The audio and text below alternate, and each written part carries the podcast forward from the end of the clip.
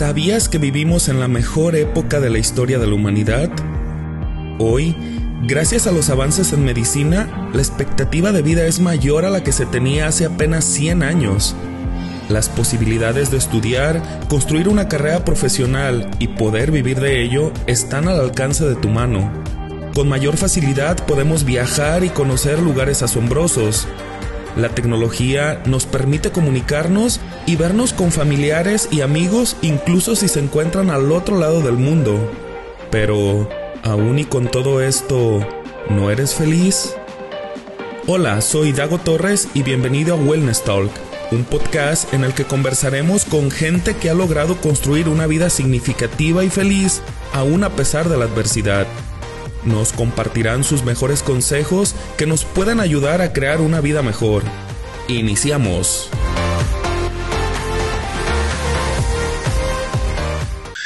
Pues un gusto tenerte aquí, Pepe. Qué gusto saludarte y verte después de ya un año, dos años, tres años que nos conocimos en Nueva York de forma fortuita y casual. Sí, Debo, hace dos años exactamente, fíjate. En estamos allá en Nueva York. Oye, ¿ya no has vuelto a Nueva York?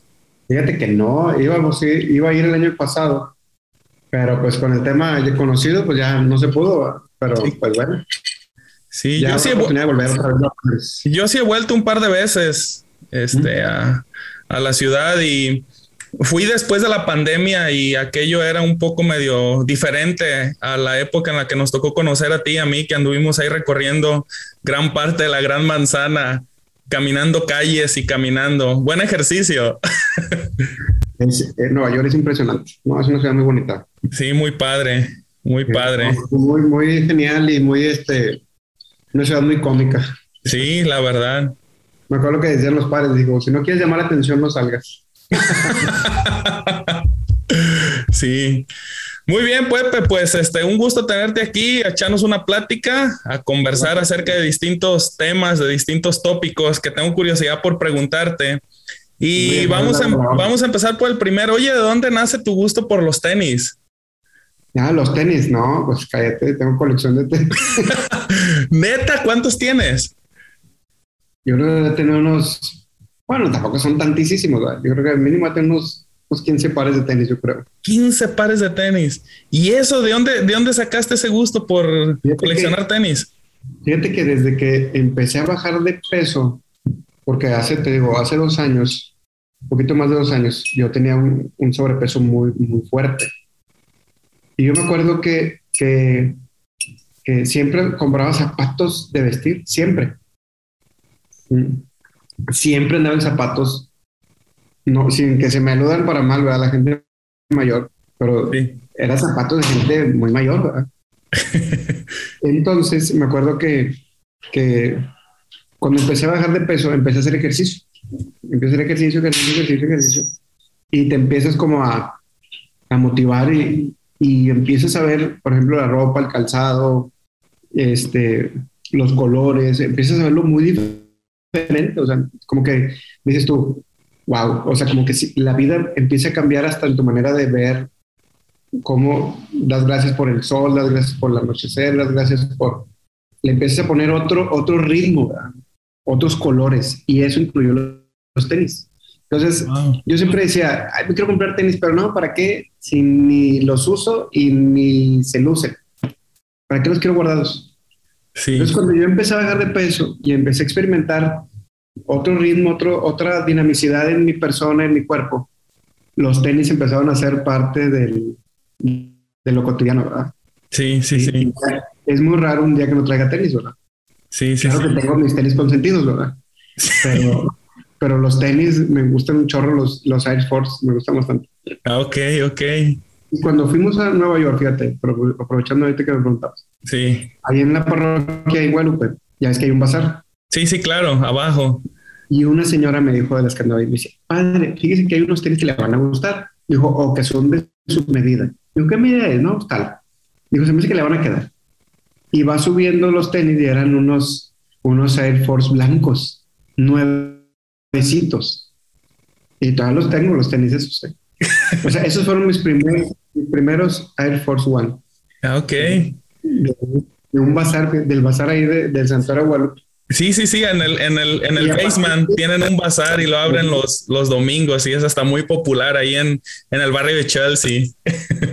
Oye, qué padre. desde ahí empecé, desde ahí, esos fueron mi primer par de tenis, vamos a decir así como de, de, de raza deportiva. ya, ya, te moviste, ya es deporte. Sí, sí. ya tienes como pretexto para comprar tenis. Entonces, la raza me empezó a ver de que me gustaban los tenis y me empezaban a regalar unos tenis y otros y otros y otros o me mandaban así algunas fotografías, ¿cuál le gustan y qué talla es? Sí. Y así empecé a hacerme de, mi, colección de tenis. Oye. También soy de la idea, perdón, también soy de la idea de, compartir. Sí, claro. hay muchos tenis que, que no uso mucho y que los doy. O sea, pues digo, ¿para qué tener tantos? ¿Para qué acumular tantos? Claro. Oye, Pepe, tocaste un, un, tema que después lo quería abordar con, contigo. Pero aquella vez que nos conocimos en Nueva York, tú estabas viviendo un proceso de disciplina, de transformación a nivel, a nivel físico. Y yo te admiraba, carajo, por toda la, fuerza de voluntad que tenías para, para mantener un plan de, de disciplina alimentario y el rigor con el que llevabas esa, esa, esa, digamos que dieta, esa disciplina alimenticia. Eh, tú me estabas diciendo que hace un momento que tu, tu, tu, apodo era el padre Pepón, precisamente por, porque vivías o tenías un problema de sobrepeso. ¿Cómo, cómo fue, cómo fue la, la decisión que te llevó a decir es que yo necesito cambiar de hábitos? Necesito cuidarme, preocuparme un poco por mi, por mi salud física, por mi apariencia. ¿Y cómo fue ese proceso de, disciplina que te llevó a, bueno, a, transformarte en la persona que hoy, que hoy eres? Fíjate que hace, digo, hace un poquito más de dos años y medio, yo me acuerdo de haber ido a Nueva York en agosto del año 2019. En marzo de ese año, del 2019, me fue a hacer un estudio médico de prevención. Dije, a ver cómo ando. Dije, tengo mucho sobrepeso. Y fui y me dijo el doctor, ¿sabe qué padre? Dijo, usted está prácticamente diabético. Necesito, empecé a leer, empecé a preguntar, empecé a asesorarme, empecé a dejarme acompañar por gente que, que, que, realmente sabe del tema, ¿no? Y empecé todo un ritmo, ¿verdad? de empecé, em, me acuerdo que empezaba haciendo cinco minutos de ejercicio diarios, cinco minutos. Y luego cada tres días aumentaba seis minutos y luego siete minutos y luego ocho minutos. Así me lo fui llevando. O sea, empecé a leer bastante, o sea, literatura seria acerca del tema. Eh, y empecé a echarle muchas ganas. Me acuerdo que, que, cuando fui esa vez que nos vimos en Nueva York, o sea, yo caminaba 30 mil pasos diarios caminando ahí en Nueva York. Sí. O sea, comía y estuvo comiendo igual a mis horas, la, el nivel calórico, lo normal, o sea, lo necesario nada más. Y empecé a bajar de peso. Y como que hubo una regeneración interior muy, muy padre. Yo lo sentí así, ¿verdad? Sí. Llegué a pesar más de 150 kilos. Y ahorita estoy en prácticamente 100. Mi, mi meta todavía son 10 kilos más. Sí. Pero ya muy despacito, muy despacio, muy despacio y empecé a descansar mejor, empecé a, a tener otro ritmo de vida. Mis niveles de azúcar volvieron a los de una persona prácticamente no diabética, que mi rendimiento era otro, mi lucidez era otra, mi, mi creatividad empezaba a cambiar poco a poquito. Sí, sí, sí. Y ahora, hoy en día, a dos años y medio de distancia, digo yo, wow, me quité dos y medio garrafones de agua. sí. dos, dos, garrafones de agua y la mitad de otro así. Sí. Y de repente te los quitaste, ¿verdad? Sí, sí, claro. Entonces, no, únicamente, fíjate, no únicamente es un peso físico, pero también es un peso emocional. Claro, claro. Sí, que causa eh, un nivel de obesidad mórbida de ese grado. Sí.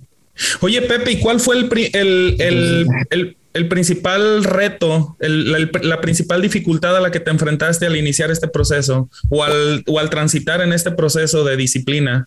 Porque me asusté.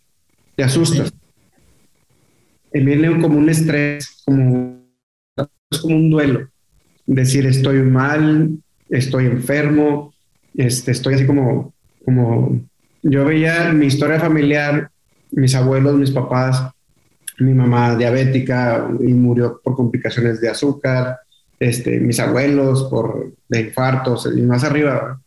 Vean a, mi familia actual, pues a mis tíos y muchos con muchos problemas de sobrepeso y todo. Y decía yo, yo sigo. Sí. O sea, en la, en la línea del tiempo sigo yo, ¿verdad? O sea, no puede ser que tenga yo 37 años y decir, voy a acabar igual. O sea, ahora a los 50 no llego. Ya. O sea, vi como que el desenlace de mi vida, o sea, lo vi muy, muy caótico y muy inmediato. Sí. Y eso me asustó.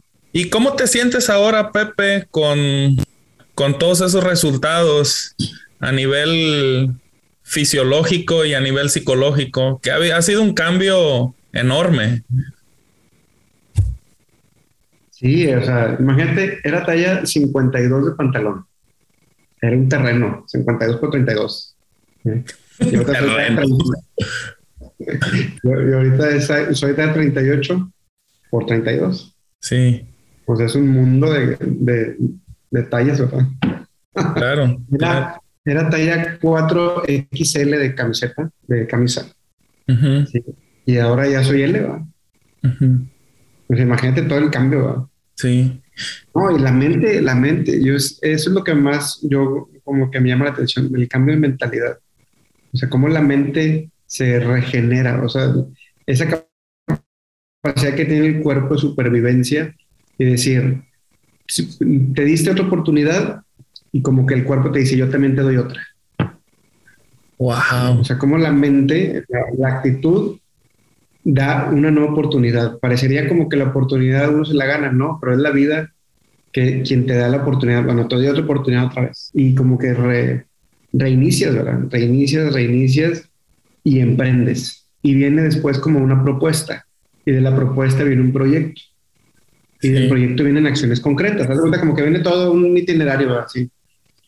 Pero así como lo es con el cuerpo físicamente, también lo es espiritualmente, también. Cuando uno regenera el corazón, es como si Dios te dijera, bueno, te doy otra oportunidad. Y de cuenta como que viene toda esa dinámica, viene un cambio de mentalidad, la creatividad, la propuesta y el proyecto. Sí. Oye, Pepe, pues qué interesante, qué, qué padre, qué padre que hayas logrado pues esa transformación a nivel física y a nivel mental. Has tocado un tema que, creo yo que es oportuno abordarlo y es el tema de Dios, el tema de la fe.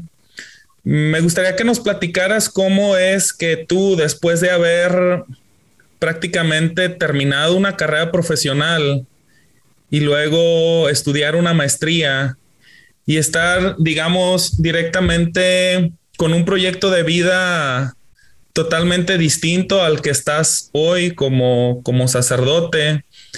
Eh, ¿cómo, cómo, cómo, se da esa, pues ese cambio de camino, ese, esa elección por orientar o reorientar tu vida desde un terreno profesional de las leyes, de la, de la jurisprudencia, que es la carrera que estudiaste, y decir, pues voy a dedicar mi vida al, servicio de Dios, específicamente como, como sacerdote, como pastor.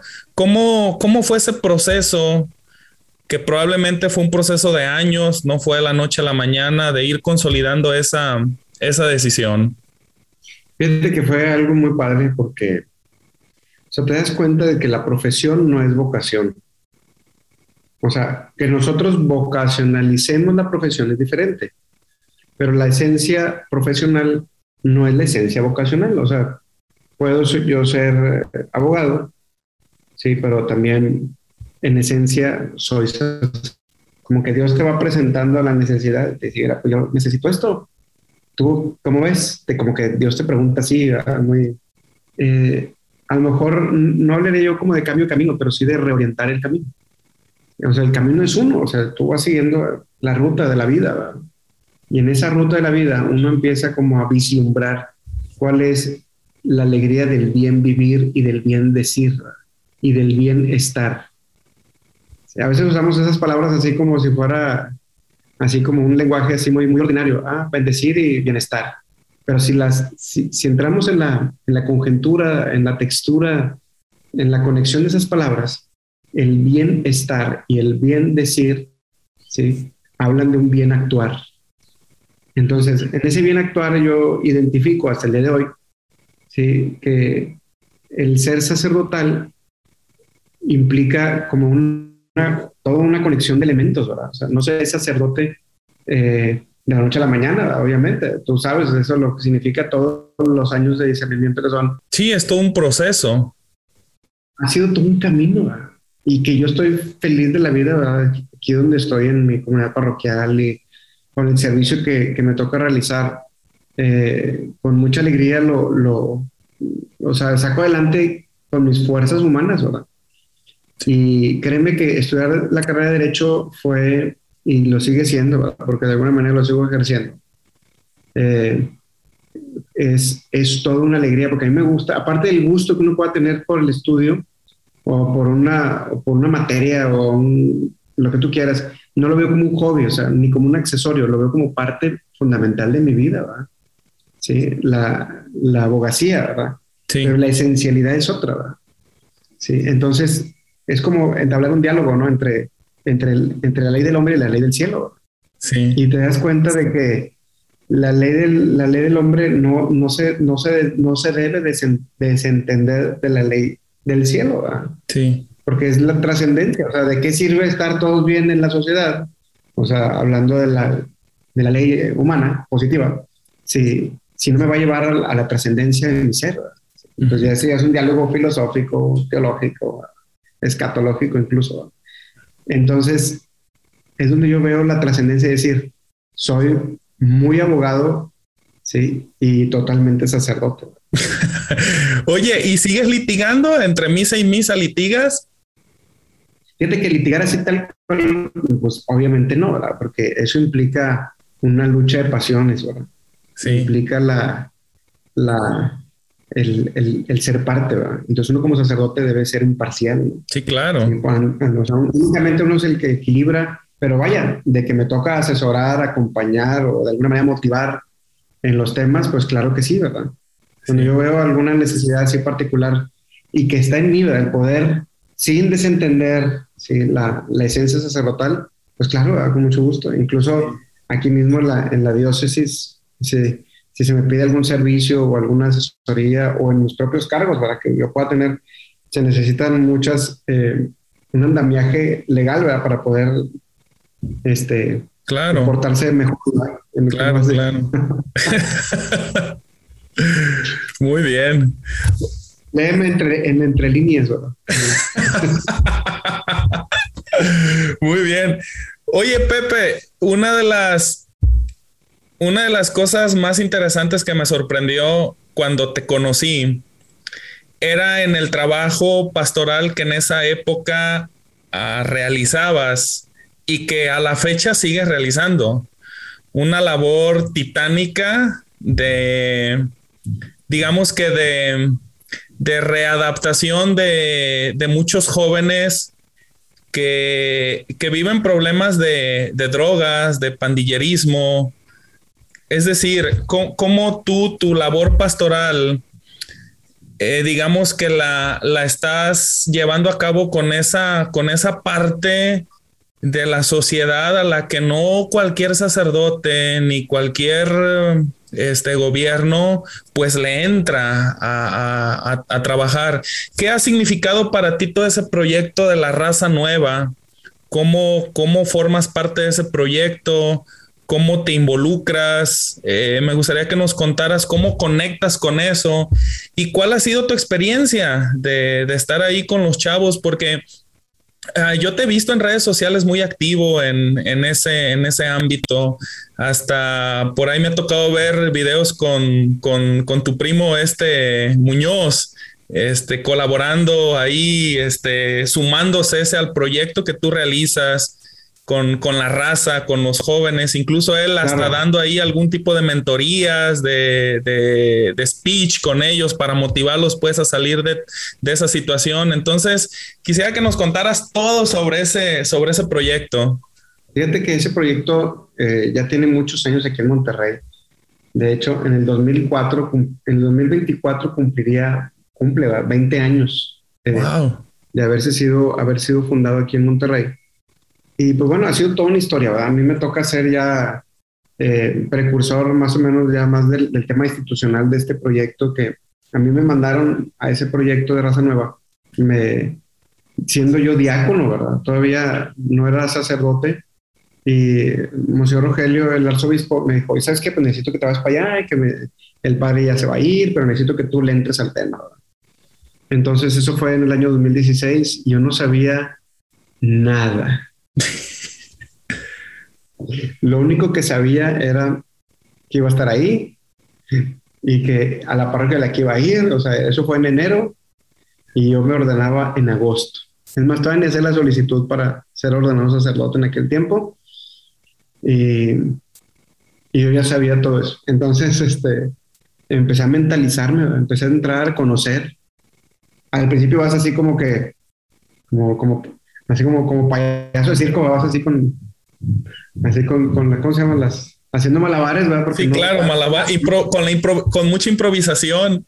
Con improvisación, con cierta parcialidad, como no conoces el idioma, es como si fueras a un país donde todos son totalmente extranjeros en el idioma, en costumbres, en todo, ¿verdad? Ahora yo crecí, nací, crecí pues en, en, una clase media, trabajadora, mis papás burócratas, este, trabajadores de gobierno, no nos faltaba nada, pero no vivíamos en un barrio así de conflicto. Eh, yo nací aquí en Monterrey, te digo, eh, y toda la vida estuve viviendo en, en la colonia Mitral Norte. Y este, y pues bueno, dentro de lo que cabe, pues eh, nunca estuve en el ambiente pandillas. conforme uno va entrando en ese mundo, los mismos muchachos son los que te van explicando. O sea, los mismos misioneros. O sea, hay un equipo de misioneros, muchos de ellos son expandilleros, que se dedican a, a, la, a, la, evangelización, ¿verdad? Así que se dedican a la evangelización de las mismas pandillas. Entonces, este, se me hace, o sea, que es un proyecto muy bonito, muy padre, porque es como atender la periferia dentro de las periferias. O sea, son como periferias existenciales dentro de una gran periferia grande, así es como lo he, logrado entender. Y es un apostolado que se realiza caminando, o sea, tienes que caminar entre callejones, entre este, lugares muy oscuros, eh, plazas, este, pues calles que poca gente camina. Pero si te das cuenta, o sea, la figura sacerdotal tiene mucho peso. Bueno, las pandillas aquí del noreste de México tienen mucho peso religioso. O sea, el sacerdote es una figura muy respetada.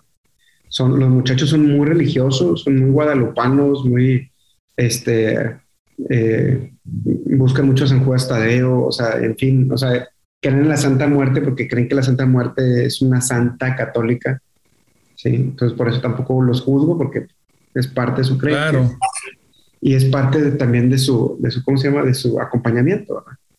Entonces, pues la dinámica empieza a correr así, ¿verdad? Llegas, te presentas, o sea, identificas dónde se juntan y andas ahí entre, si te acuerdas aquel pasaje del Evangelio, cuando Jesús habla de los, del endemoniado de Gerasa, ¿no? Que vivía entre tumbas. Entre tumbas. Bueno, no te cuenta, los muchachos muchas veces viven así, ¿verdad? Viven entre casas abandonadas, entre tumbas, ¿verdad? Viven como muertos muchas veces. Sí. Pero fíjate que también las pandillas tienen cosas muy propositivas, cosas muy buenas. Tienen un alto grado de fraternidad, un alto grado de lealtad, de familiaridad. Ellos son familia, ¿verdad? Con la diferencia es que aquí todos somos papá, mamá, hijos, ¿verdad? Todos somos iguales, todos ellos escogen a su líder entonces, la dinámica con ellos es una dinámica ciertamente sencilla, no es tan complicada como yo la pensaba al principio. Llegas, te presentas, empiezas a platicar. La primera visita platicas poquito, la segunda visita platicas un poco más. Y así conforme vas, es, es como una relación de amistad. O sea, conforme te vas, vas conociendo más a la persona, más confianza vas teniendo y más capacidad de, de compartir ahí, ¿verdad? Sí. Lo que ellos valoran mucho es que uno esté ahí, si, si les mataron a alguien, ir. Si alguien se murió, hay que ir. O sea, si, si mataron a alguien o si enfierraron a alguien y está en el hospital, este, ese tipo de dinámicas. Si, si, uno, si uno va, este, créanme que, créanme que, que eso te va a tener a abrir las puertas con ellos. Sí. Si alguno de ellos se quiere rehabilitar, si alguno de ellos quiere estudiar, si alguno de ellos quiere trabajar, escuchar y ver la manera de cómo conectar ese corazón con algún otro corazón que quiera darle la oportunidad a este primer corazón. Sí. Entonces, la labor del, del misionero, perdón, y del sacerdote es como conectar corazones. Sí. Oye, Pepe, disculpa que te interrumpa. ¿Y cómo lidias con ese tema? Digo, en el mundo de las pandillas, no estamos hablando de una pandilla, sino de muchas, que incluso entre ellas son antagónicas. Este, hay ahí conflictos tal vez territoriales, de cuestiones de, de autoridad, de, de territorialidad en, en, ciertos, en ciertos espacios. ¿Cómo, ¿Cómo tú puedes estar en medio de, digo, no sé si me explique, acompañar a un miembro de una pandilla y acompañar a otra pandilla que son antagónicas. O sea, ¿cómo, cómo se conjuga eso? O, porque tú no, como sacerdote no te puedes casar con una pandilla, sino que no sé cómo, cómo abordas esa problemática. Hay, ciertos códigos. Haz de cuenta. Uno es, tú no hablas de la otra pandilla, que tú sabes que ellos están, en el, en el lenguaje de ellos se llama entrados. O sea, si, la pandilla 1 está entrada con la pandilla 2, cuando tú estás con la 1 no hablas de la 2. Y cuando estás con la 2 no hablas de la 1. Ahora, algo importante es que el, sacerdote o los misioneros eh, tienen como un comodín, no tenemos como un comodín, de poder caminar en todo el barrio. Ok. Porque somos neutrales. Ah, ok. Como bien dices tú, hay aspectos psicológicos no verbales. ¿sí? Entre ellos ese, ¿verdad? Tú no hablas de los otros, ¿sí? Y nadie tiene por qué este, eh, controlarte, ¿verdad? O sea, ellos no tienen por qué controlar con quién vas, con quién no vas. ¿sí? Y uno también le pone, o sea, cuando uno va a la esquina de ellos, ellos te ponen las reglas. ¿sí? Las reglas ellos te las ponen. ¿sí? Ellos te pueden decir no venga o si venga, lo que sea. ¿sí? Pero lo importante es que ellos sí traen el, el chip del, del, respetar al sacerdote. Son uh muy religiosos. Entonces, claro uno bien aprovecha ese sentido que ellos tienen para poder transmitir el mensaje del Evangelio, el mensaje de la esperanza, el mensaje de que se puede vivir en un barrio este, mejor. Entonces, conforme uno va trabajando las dos pandillas, la uno y la dos, ¿sí? Llega un momento en que las puedes juntar, porque tú eres como el respaldo de ambos. Los misioneros, los misioneros de un servidor. Entonces, los puede llegar a reconciliar incluso. Y eso genera que el barrio se, se apacigüe, aunque sea por Oye, ¿nunca te ha tocado estar en medio de de repente que se te sale de control aquello y que se encuentran, hay un topón, un encontronazo entre dos pandillas y tú ahí en medio tratando de conciliar, de calmar la cosa? ¿Te ha tocado algún episodio así? Cuando eso pasa, lo mejor es hacerse a un lado no escuchan. Cuando están muy enojados entre ellos, este, o cuando se están balaseando, o cuando se están apedreando, lo que sea, lo mejor es no meterse. Porque cuando la, mente está catártica, no, no escuchas. O sea, cuando el nivel de adrenalina es tan alto, porque entre ellos se, se, se, trenzan, ni te metes. O sea, lo, lo mejor será después, ¿verdad? ya con los, ánimos se calman. Es como cuando alguien está muy molesto, enojado con alguien, que empieza a despotricar y decir va a hacer. lo mejor no decir nada. Sí, sí, sí, claro. lo mismo pasa aquí. Si eso ocurre, ese cuadro que nos ha pasado estar entre balaceras, entre pedradas, entre riñas, entre correteadas. Sí. Lo mejor es hacer silencio y hacerte un lado. Sí, claro, claro. Oye, Pepe, me gustaría que nos detallaras aquella, en aquella ocasión eh, que estábamos platicando en Nueva York, me acuerdo que iniciabas tú tu, digamos que tu ejercicio de pastoral, no sé, no sé si recuerdo si 8, 9 de la noche, y era prácticamente salir, era una pastoral nocturna en la que, en la que ya tenían como su itinerario de dónde ir a, recoger, dónde ir a recorrer, qué caminos. Quisiera que nos detallaras así eh, los pasos a detalle que, que sigues o que seguían o que, o que siguen con esta misma dinámica de, cómo se desarrolla así, digamos que con detalle e, este tipo de pastoral en un día normal. Se hace cuenta, todo inicia, depende de la misión a la que vayas. Por ejemplo, aquí hay tres, aquí en Monterrey tenemos tres frentes de misión, o sea, hay tres grupos de misioneros. Entonces depende de la misión a la que me toque acompañar. Somos dos sacerdotes, o sea, tengo un padre colaborador y que también es vicario aquí de, donde soy párroco. Entonces entre los dos sacamos la chamba. Yo dividí la misión en dos partes y dependiendo la, la, distancia es como empieza. Entonces más o menos promedio nueve de la noche para terminar a medianoche, un poquito más incluso. Y vives como murciélago. ¿verdad? no me falta llegar a la noche así en mi cuarto colgarme así.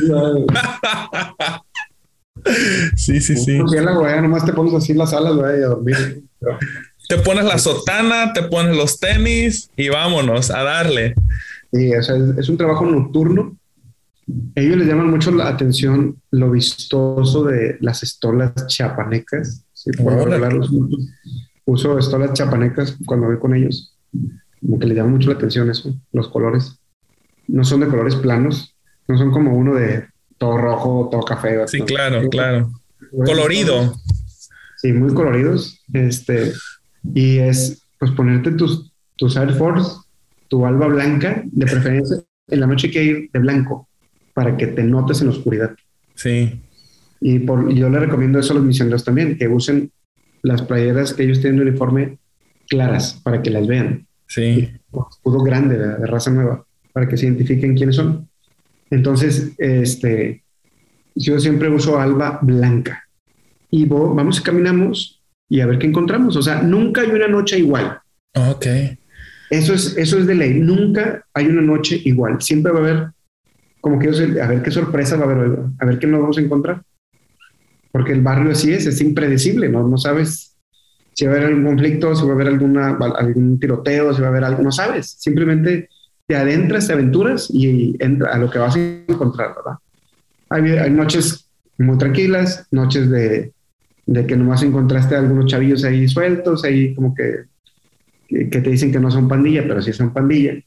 Este, eh, identificas cuáles son los puntos de las ventas de drogas, pero no te metes con ellos hasta el narco nos respeta bastante, digo, porque no somos una competencia para ellos. Ellos saben que también somos religiosos. sí, sí, sí. Los halcones o los narquillos que andan por ahí, que, los respetamos también y, hasta ellos los atendemos también con, con mucha afabilidad. Entonces, es una caja de sorpresas. No hay una noche que tú ves, ay, mira, todas las noches son iguales a estas. No. Ah, iniciamos a las 8 y acabamos a las 12 a veces puede ser que caemos más tarde, a veces decimos, no, ¿sabes qué? Está muy tranquilo esto, vámonos. Sí. Va a depender mucho de lo que el barrio nos, nos proponga. Yo siempre es de esa idea. ¿Qué te propone el barrio esta noche? Sí, sí, sí, sí. A lo que vas y a lo que encuentres. Sí. Oye, Pepe, ¿y qué, qué, satisfacciones a nivel personal esta experiencia de pastoral ha dejado en, en tu vida? Digo, el, eh, eh, es motivo de, de, gran satisfacción el ver que muchos jóvenes probablemente en, una, en un momento inicial cuando se encuentran con esta pastoral o con este espacio, eh, lo verán con cierta o con ciertas reticencias, con cierta distancia, pero como poco a poco ellos van, digamos que conectando con el mensaje evangélico, con el mensaje de Dios. ¿Y, y cómo has visto tú ese proceso en los jóvenes de transformación, de irse alejando poco a poco de esos, de esos mundos o submundos que subyacen en la, noche. ¿Y cómo, qué te ha dejado eso a nivel personal? Bueno, primero yo un cambio de mentalidad. Poco a poco como que vas cambiando la manera de, de como una reingeniería humana, porque te das cuenta de una manera más, más cercana que palpas la realidad. Sí. Lo que significa la, la, o sea, el mundo de la, de la tristeza, el mundo de las drogas, el mundo de la violencia. O sea, que ellos no tienen la culpa. O sea, es una ignorancia invencible. Sí. Sí, sí, sí. no han tenido otras posibilidades, muchísimos de ellos. Entonces, es como la aceptación y a la vez como el repudio, decir, no puede ser que así vivamos, Ajá, Entonces empieza así como una reingeniería interior, interna, a decir, no, no podemos vivir así, tenemos que hacer algo diferente. Ahora, no se trata de que raza nueva sea como el detonante de cambiar todo el planeta mundial, no, no, no. Simplemente crear un espacio de oportunidades para que ellos busquen su propia oportunidad. Hay que entender el principio de solidaridad y subsidiariedad que nos habla la doctrina social. A veces podríamos entender que esa solidaridad y subsidiariedad es como yo hago la vida por ti, yo vivo por ti. Y no, se trata de ser facilitadores de vida. Entonces, eso es lo que yo he logrado entender de una pastoral así, Porque no es una pastoral de déjame sentarme y a ver quién llega, ¿va? aquí en el confesionario, a ver quién llega. me falta media hora para levantarme y irme, ¿va? Son las ya, es la hora, vámonos. No, aquí no. Es diferente, El ejercicio de la pastoral de los chavos de las bandas es de ir, de estar, de ser muy paciente. Sea, he ejercido mucho la paciencia, porque para lo que para ti, para mí puede ser tan obvio, y para el, en el común de la, de la, de la gente es tan obvio y tan de que pues así tiene que ser, pues no, por la banda no, pues es que así no es. No, pues convénceme de que así, eh, ¿cómo debe ser entonces? A ver. Entonces es así, no es así como la dinámica de que yo soy el maestro, llegan los alumnos y yo les voy a enseñar. No, aquí todos somos iguales y todos aprendemos. Entonces es un cambio de, ahorita que hablamos mucho de la iglesia sinodal, ¿sí? el tema de la sinodalidad. Las pandillas es un mundo de la sinodalidad. Pero no, no es un término nuevo para ellos. ¿va? Bueno, a lo mejor este, gramaticalmente sí, o sea, en el léxico para nosotros es un término así como muy sonado ahorita, pero en la práctica, en la praxis, las pandillas son muy sinodales, todos se hablan, todos se preguntan, sí. todos deciden juntos, es como una especie de... De, de tribu, tribu urbana. Es una tribu urbana, sí, sí, sí. Sí, claro. conocer su lenguaje te cambia, o sea, te... Sí. Te das cuenta de que lo que había sido tan obvio para unos no lo es para todos. Sí. Oye, Pepe, ¿han recibido ustedes, digo, este, aprovechando un poco la confianza que, que, me das, este, ¿les ha tocado a ustedes o a ti específicamente eh, sufrir alguna, digamos que llamada de atención o si tú quieres amenaza de algún grupo delictivo o de alguna banda específica que les diga, ¿saben qué? Este, aquí este terreno no entran, aquí este ámbito no entran y bájenle algo por el estilo? Fíjate que no, al revés, fíjate, los muchachos piden que vayamos. Eh, padre, ¿por qué no ha venido? O lo vimos que andaba no sé con quién. ¿Por qué no vino con nosotros? Es al revés, fíjate. Sí. Porque empiezas a crear un vínculo de confianza. Sí. Con todos, eso incluye a los narcos. Sí. o sea, que rollo, padre, andaba ya con fulanito de tal, los contrarios. Eh, y les dices, pues, vengo contigo. sí. Pues es al revés, o sea, el mundo de los, de los muchachos es un mundo de, de, un celo por uno o por nosotros, ¿verdad? Sí, claro. Eh, ¿Qué onda, padre? ¿Qué rollo? ¿No, eh, ¿no ha caído? ¿Qué rollo? ¿Qué, ¿Qué le hicimos? ¿verdad? Sí, sí, sí, sí. O tráigase pintura para pintar el mural, no sé qué. Ah, sí, ahí vas, ¿verdad? Y compartes, ¿no? Sí. Entonces, yo creo que con ellos este, es al revés. O sea, lejos de que uno sea una amenaza, pues te conviertes en amigo de ellos. Sí, claro. te haces amigo de ellos y entras en un mundo de, de una, en una dialéctica muy interesante, ¿verdad? Que dices tú, ¿cómo me voy a imaginar? Yo quiero hablar con alguien que, me, que le llevo 20 años o 25 años y que habla otro código de lenguaje muy diferente y vivimos en la misma ciudad. O sea, vivimos en una ciudad polarizadísima, como es Monterrey. Sí, claro. Cultural y llena de migrantes, dices tú.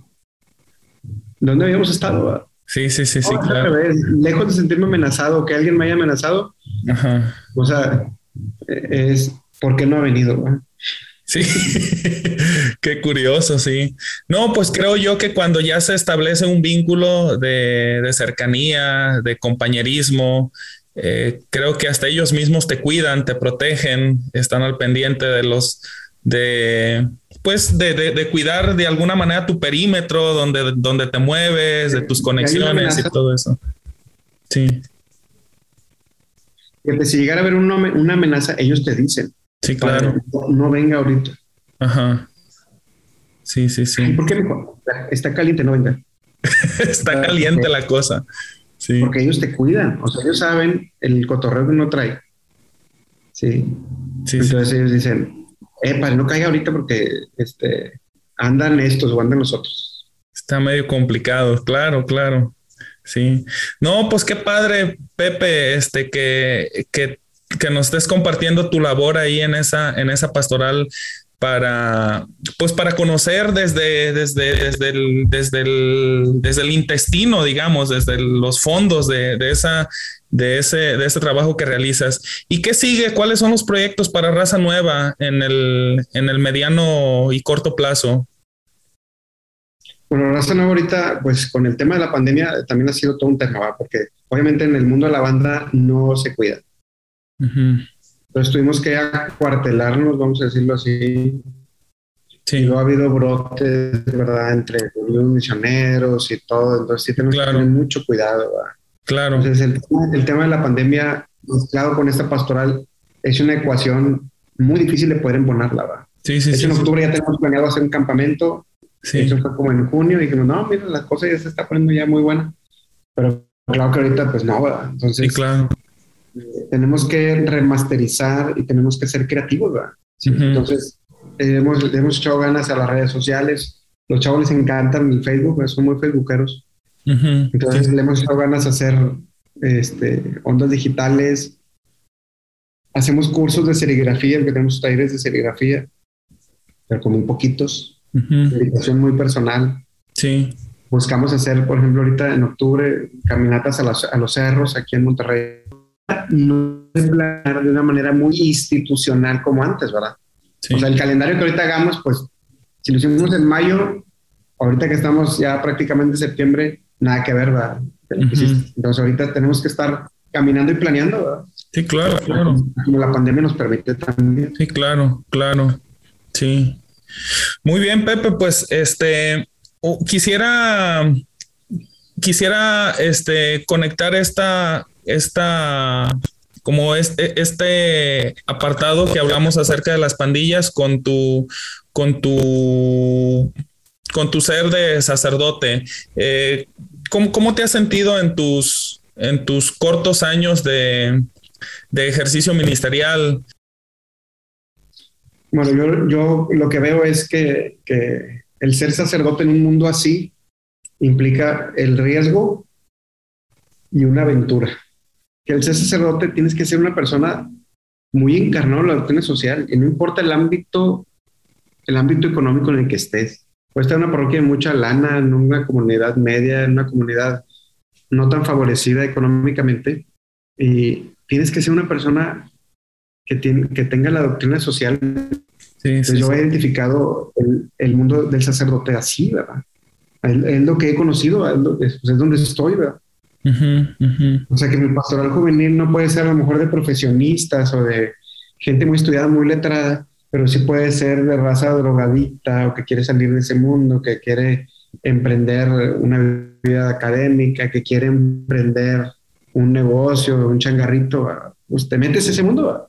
Sí, sí, sí. O sea, no todo es este, sino te das cuenta que es, hay una multiculturalidad y hay una diversidad de pensamiento y de condiciones, ¿verdad? Sí, sí, sí, sí, sí, sí. Oye, Pepe, y ya. Sí, claro. Para ir cerrando este, pues este conversatorio, me gustaría que nos dijeras, digo, ya a lo largo del, diálogo que hemos tenido, has, nos has nos has compartido qué aportes te ha dejado la, la, vida sacerdotal y también la pastoral que realizas. Pero si pudieras sintetizar en un aprendizaje todo lo que has aprendido, todo lo que has, todo lo que te ha dejado el, ser sacerdote y el desempeñar y el tener contacto con esas realidades que probablemente si no fueras sacerdote no tuvieras tan fácil acceso a esa realidad de las, de las pandillas o a lo mejor no en el, en el, e, en el rol que vas un poquito blindado contra, contra ciertos peligros que a lo mejor una persona ordinaria, si se acerca a esos ambientes, sí tendría que pensársela a lo mejor un poquito más. ¿Qué te ha dejado a ti a nivel de, enseñanzas, de aprendizajes? la, la, vida sacerdotal en tus, en, en, tu, en tu, en este corto tiempo que llevas como sacerdote?